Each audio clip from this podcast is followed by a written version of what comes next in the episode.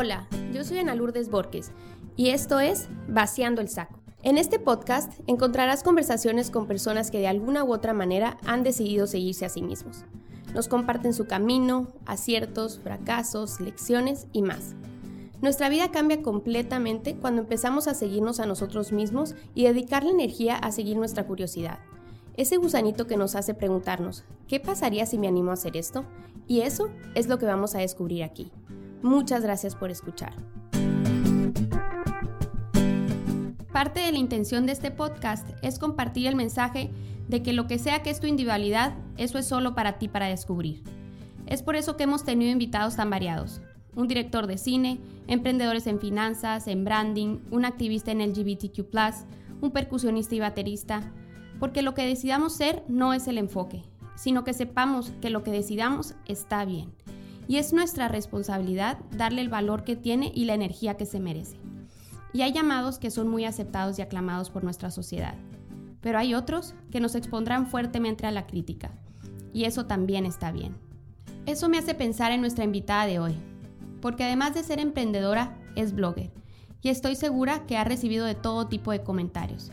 Pero aquí en este podcast compartimos el mensaje de que, independientemente si compartimos la misma opinión que otros, si nosotros haríamos o no lo que otros están haciendo, si estamos siendo valientes, siguiéndonos a nosotros mismos y respetándonos a nosotros mismos y a los demás en el proceso, no tenemos más que decir a quien quiera que tome una decisión que enhorabuena y el mayor de los éxitos.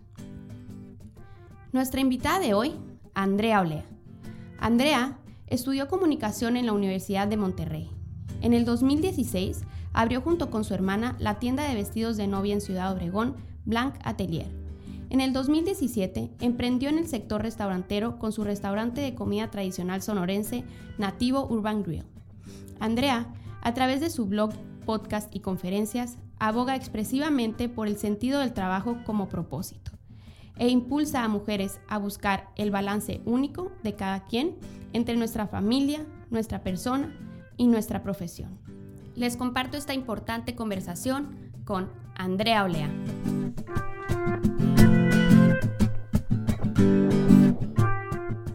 A ver si nos podemos acordar al principio, ¿cómo fue? ¿Siempre ha sido así de seguir lo tuyo? O, al principio, ¿cómo fue un gusanito que empezaste a sentir y cómo decidiste sí seguirlo y no nomás taparlo?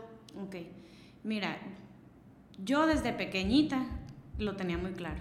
O sea, en esa ingenuidad de la infancia, de que todavía no tienes este, los prejuicios que te marca una sociedad, o sea, que eres más libre que todo.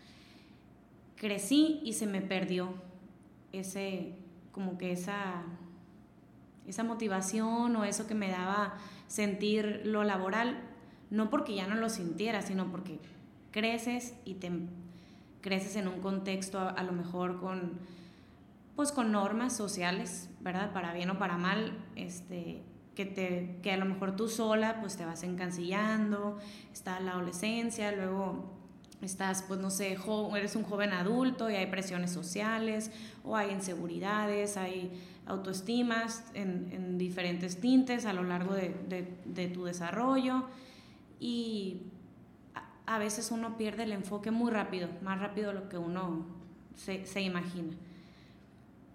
Crecí, o sea, me casé, me, me hice adulta con responsabilidades propias y hasta que fui mamá no me acordé otra vez de que yo siempre quise trabajar.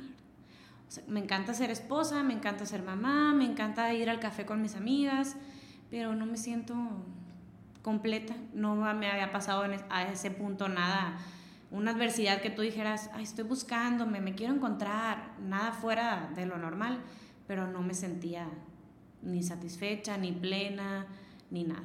Y eso se imprime a la gente que te rodea. O sea, si tú no te sientes bien, ¿verdad? No puedo tener paciencia con mi hija la que debería porque algo me está faltando a mí. No puedo ser igual de tolerante con mi esposo porque algo me está faltando a mí. Y en ese madurar que te hace ser mamá, porque sí, yo sentí que fue un parteaguas en mi vida, la verdad. O sea, muy significativo. Más allá de que es que el amor es incondicional para los hijos, más allá yo dije, mis hijos necesitan, mi familia necesita que yo empiece a buscar esto que me está faltando, porque no nomás para ellos, porque uno puede hacer las cosas a veces mal enfocadas por los demás, por mí, por mí para los demás, pero principalmente por mí. Entonces ser mamá me lo dejó la verdad muy claro. Y cuando mi hija pues estaba, no sé, recién nacida, empecé a retomar varias ideas pasadas que me habían surgido, proyectos que alguna vez me, me, habían interesado, ideas que seguían vagando por ahí pero que nunca las aterricé. Y empecé a hacer mis proyectos, ver cuál era más viable, ver qué era lo que quería empezar ahorita. Es, y así me fui como que adentrando, en, otra vez envolviendo a, volviendo a querer ser parte de, del mundo laboral, no por querer ser parte, sino era porque algo que, que yo desde chiquita soñaba, o sea, yo quería nutrir esa, esa parte de mí, pues. El sentirme satisfecha, orgullosa, el sentirme que yo estaba persiguiendo metas propias, personales y al mismo tiempo todo lo que demás tienes que hacer como individuo por, por ti, para el mundo, para tu familia, pero principalmente nutrir esa parte. Ahorita que hablabas de en tu presentación del bienestar integral, para mí es básico que una, una mujer tenga nutrido a través de lo que tú quieras, de todas las actividades que tú quieras, lo que sientas que a ti te complementa. Sea de importancia, tenga impacto o no para ti o para los demás, que, que nutras todas esas áreas, para mí ha sido siempre muy importante y parte del bienestar integral. Te digo, desde que trabajo, soy la mamá más paciente que puedo llegar a ser, la esposa más tolerante que puedo llegar a ser, la amiga más empática que puedo llegar a ser, porque me siento más satisfecha. Y, y, esa insatisfacción, porque por lo que me dices, en papel tenías todo, ¿no? Sí. En papel tenías, estabas felizmente casada, tenías a tus hijos sanos, preciosos. Exacto. Es decir, tú tenías en papel todo lo que en teoría pudieras necesitar. Exacto. Entonces... A ojos de, de, lo que una sociedad. Ajá, o lo que a lo mejor nosotros no sé, tú, si tú, es lo que te quiero preguntar, si tú lo tenías muy claro o a lo que nos, lo que fuimos aprendiendo que necesitábamos, más, que, más que lo que se sienta. Entonces, tú identificaste rápido que esa insatisfacción venía de algo que tú tenías que llenar interno o, o fue un camino a identificar esto rápido supiste, esa satisfacción, insatisfacción es porque yo no estoy haciendo esto. Sí fue algo rápido relativamente porque, te digo, yo desde chiquita tenía el gusanito. O sea, nunca lo dejé como que... Era algo que latías que, constantemente. Por ejemplo, me fui a estudiar a Monterrey y allá participé en trabajos o vendía, si tú quieres, a lo mejor bollitos. De repente me integré a un partido político. Nunca fue una constante siempre seguir buscando como una dirección en, ese, en esa área que yo quería pero nunca llevé las cosas más allá. O sea, había un miedo que me paralizaba y que decía, aquí me involucro, pero hasta aquí. Nunca como que más allá. Pero sí fue algo rápido relativamente porque fue pues un, un gusano que latía siempre desde chiquita, constante. Entonces sí sabía yo que eso era lo que me tenía de cierta manera insatisfecha. Súper bien te, pregunto porque a mí me, me, pasó más o menos lo mismo, pero yo no entendía de dónde venía esa insatisfacción. Entonces, todavía más desesperante porque mm, no, no, sabía qué acción tenía que tomar.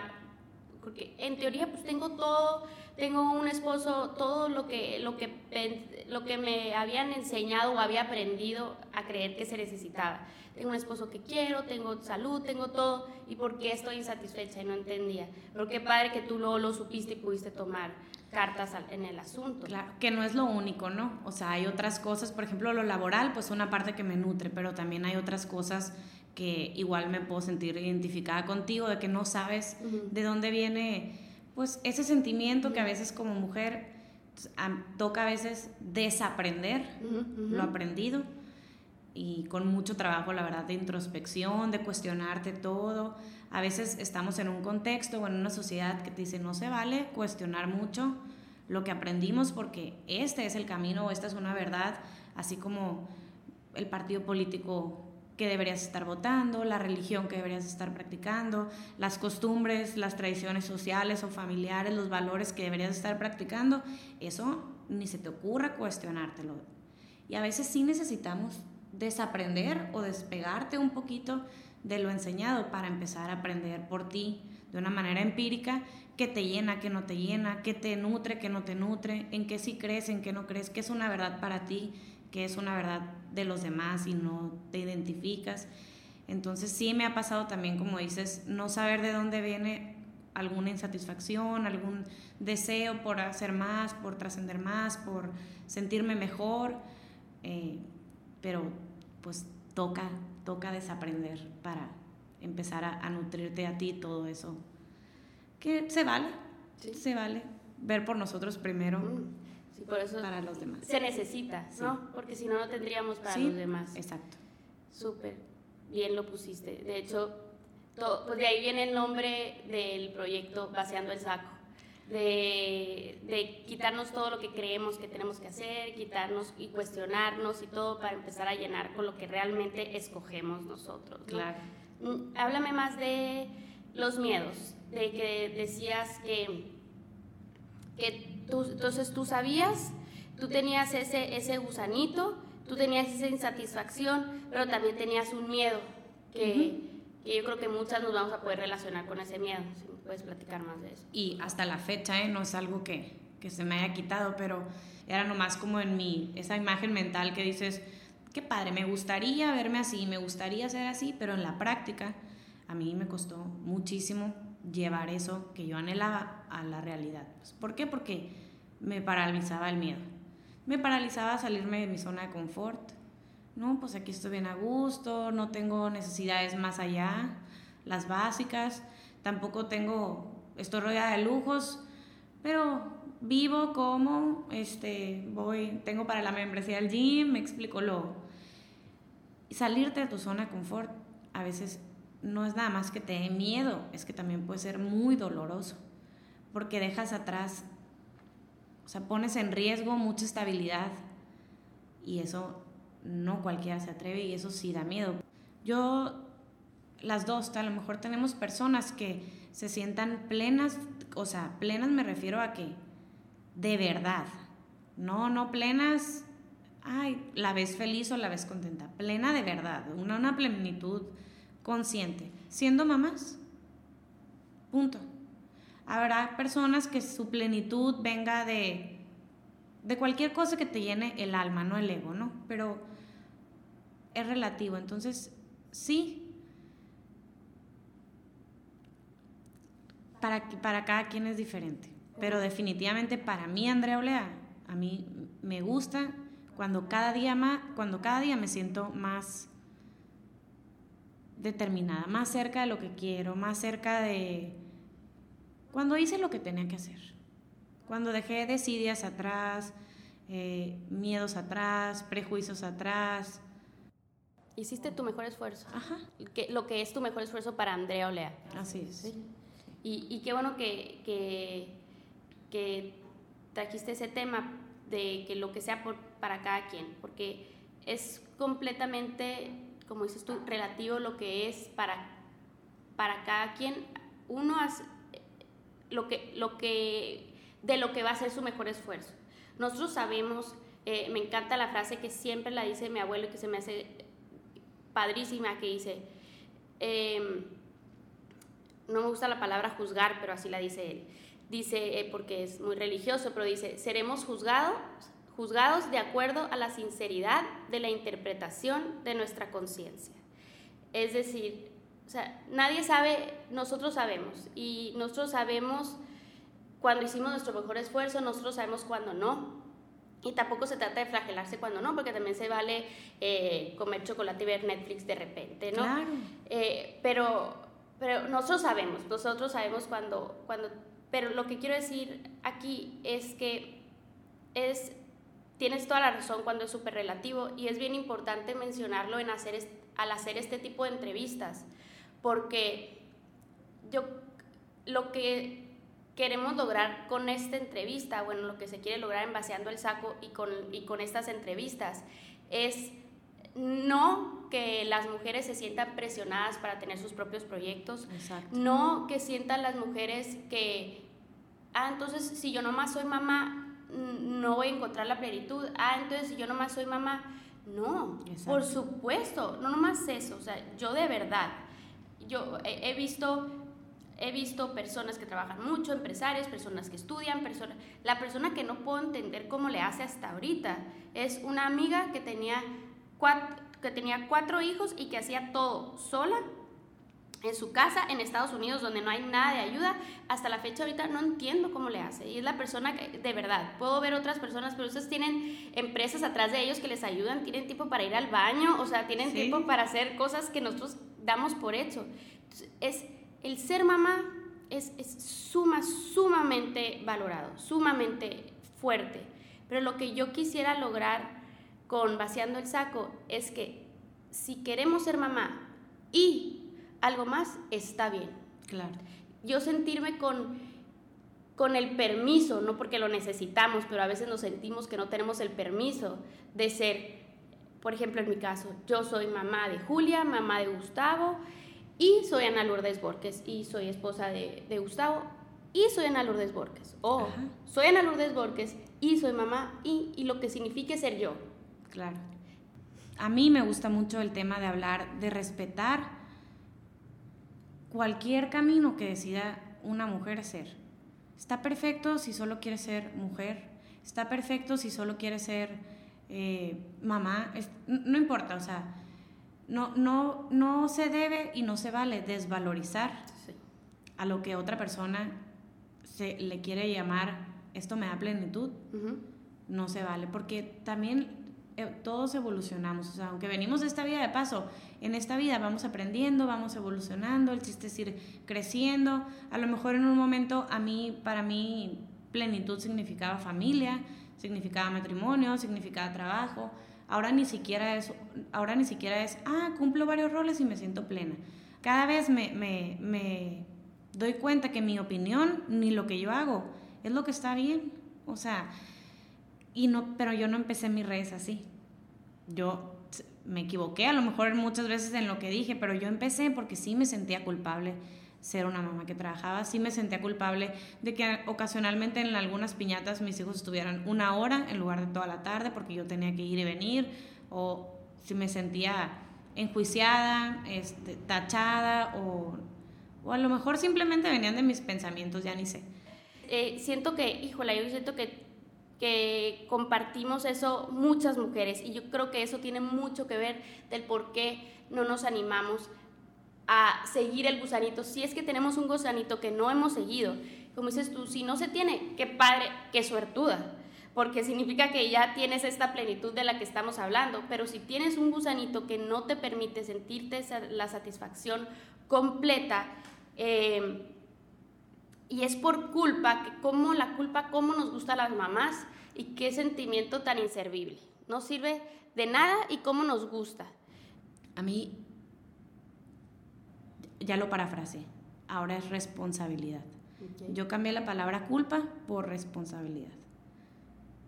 Y es más fácil ver las cosas con otros ojos y entender que yo soy responsable hacia mis hijos, no por ellos porque eso es dependencia. Entonces yo soy responsable hacia mis hijos, pero soy responsable por mí hacia los demás. Entonces yo procuro hacer todo lo que haga que sea responsabilidad por mí hacia los demás, para no ser, para no tener esas actitudes dependientes y dejar las culpas atrás, la vergüenza de que no cumplí en tu evento atrás o el tener que estarme justificando atrás, ya, ya no. No sé si lo puse perfectamente. Sí. ¿Cómo llegaste a la responsabilidad hacia ti y luego, y luego hacia los demás? Y cómo eh, y de dónde crees que vienen esos sentimientos de culpa? ¿De dónde? Pues ya entendí el fondo. ¿Cuál, ¿Cuál es el fondo? ¿De dónde vienen esos sentimientos de culpa? Conforme fui creciendo, me fui dando cuenta que y yo, esto no es mi responsabilidad. yo no tengo por qué cargar si, con esto. Si X discutieron mi amiga y la otra amiga, yo no tengo por qué involucrarme. Yo tenía, yo siempre tenía que llenar las expectativas. Por decirte un ejemplo así muy simple. Si queríamos planear un viaje a San Carlos con mis amigas, quítense, yo voy a organizar todo, a ver, denme. Y yo tenía que organizar todo. Entonces siempre me sentí muy entregada a los demás. Hasta que un día dije, a ver, esto es muy cansado, estar tratando de llenar las expectativas de los demás, estar tratando de tener a todo el mundo contento, menos a ti, no, qué flojera. Lo entendí en terapia. Para mí la terapia es algo que todo mundo debe hacer, no porque tengas un problema o no, sino porque hay emociones que a veces no te das cuenta que tienes, hay, hay pensamientos de autoengaño a veces, como ahorita que platicamos precisamente de las mamás que a lo mejor una mamá te puede decir, yo soy feliz cuidando a mis hijos, y eso es autoengaño. Como alguien que te puede decir, yo soy feliz trabajando y, y, con mi rol de mamá y persona que trabaja, y es autoengaño. O sea, no sabes hasta que, lo que hablamos ahorita, hasta que no estás en paz contigo, ¿no? Pero definitivamente el trabajo de introspección es mi respuesta a tu pregunta. Para mí es muy importante que reconozcas tus pensamientos, tus emociones, tus conductas, por qué, que te lo cuestiones y que entonces sepas por qué la responsabilidad es para ti primero y luego hacia los demás, pero por qué la debes dirigir hacia ti primero y luego a los demás. Porque siempre nos dicen, ¿no? De que es que si tú no estás feliz contigo, no puedes estar feliz con los demás. Pero no nada más es que, lo, que te sepas el dicho o que lo conozcas en palabras, o sea, es llevarlo a la práctica. Y cuando lo llevas a la práctica, en realidad es tan obvio que dices, ¿por qué no lo hacía antes? Es que es como si no, si no tenemos que dar, no vamos a tener, no, no vamos a poder dar a los demás. Y si tenemos mucho que dar, pues tenemos mucho que dar a los demás. Y, lo mismo van, para mí hizo un clic completamente diferente, que completamente eh, eh, fuerte para mí, cuando, cuando tuve a Julia, mi segunda bebé, a lo mejor por ser mujer y, me, y me proyecté más con ella. Y dije, y que pues con ella me tuve que ir y demás, y dice, híjola, pues si estoy dispuesta a hacer tantas cosas por ella, ¿por qué no estoy dispuesta a hacer esas mismas por mí? Claro.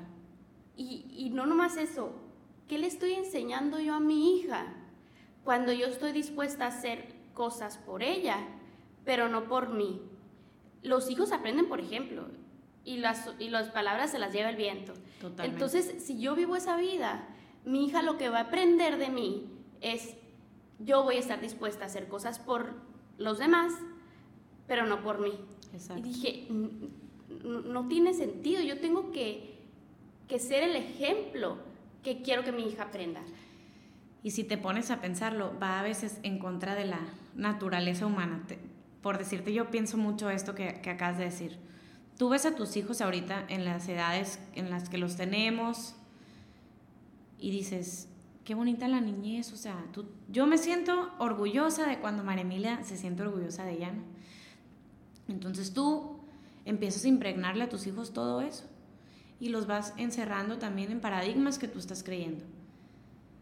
Y entonces a lo, ellos crecen y a ellos se les olvida todo lo que soñaban la niñez. Y uno como papá va poniendo límites. Mamá, yo quiero ser astronauta. No, eso no, porque no creo que... O sea, ¿cómo? O sea, está cañón. Y, y si te das cuenta, qué fuerte. O sea, qué magnitud de, limitar a los hijos. Qué fuerte. Me decían en la escuela, eh, necesita apoyo para que colore entre líneas pues yo no se lo voy a dar.